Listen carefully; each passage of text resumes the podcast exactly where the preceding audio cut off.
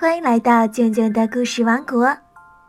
今天要讲的是一个关于互帮互助的故事。故事的名字叫《蚂蚁补天》。小小的蚂蚁是怎么补天的呢？我们一起来听故事。蚂蚁补天。古时候有个穷秀才进城考试，他找了一家最便宜的小客栈住下。晚上，秀才在房间里温习功课，突然天色大变，雷声隆隆，哗啦啦下起雨来。不一会儿，门外的地面上就长满了水，一群小蚂蚁来不及躲回洞里。在水洼里挣扎，救命啊！救命啊！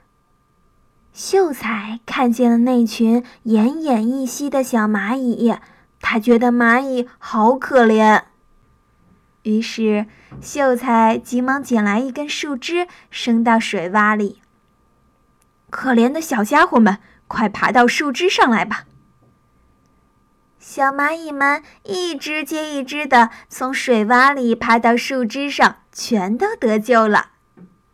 谢谢你，蚂蚁们对秀才说：“你是我们的救命恩人。”第二天，秀才参加了考试，他的文章写得很好，但是有个错别字，试卷中一个“天”字少了一横。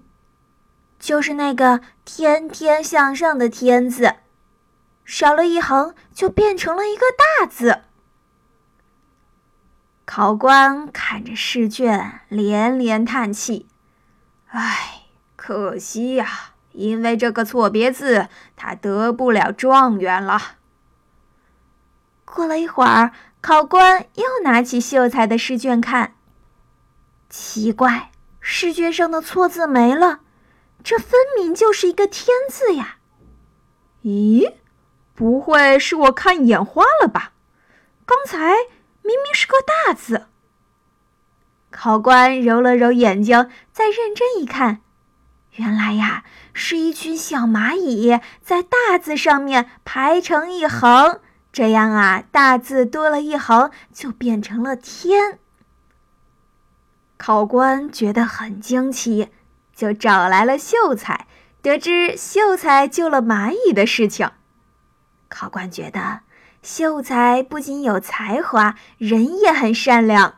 他对秀才说：“嗯，既然蚂蚁已经替你写了‘天’字，就不算你写错字了，你得了满分。”